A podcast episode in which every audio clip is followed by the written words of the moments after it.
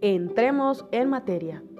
Observa el siguiente video y presta mucha atención a la explicación.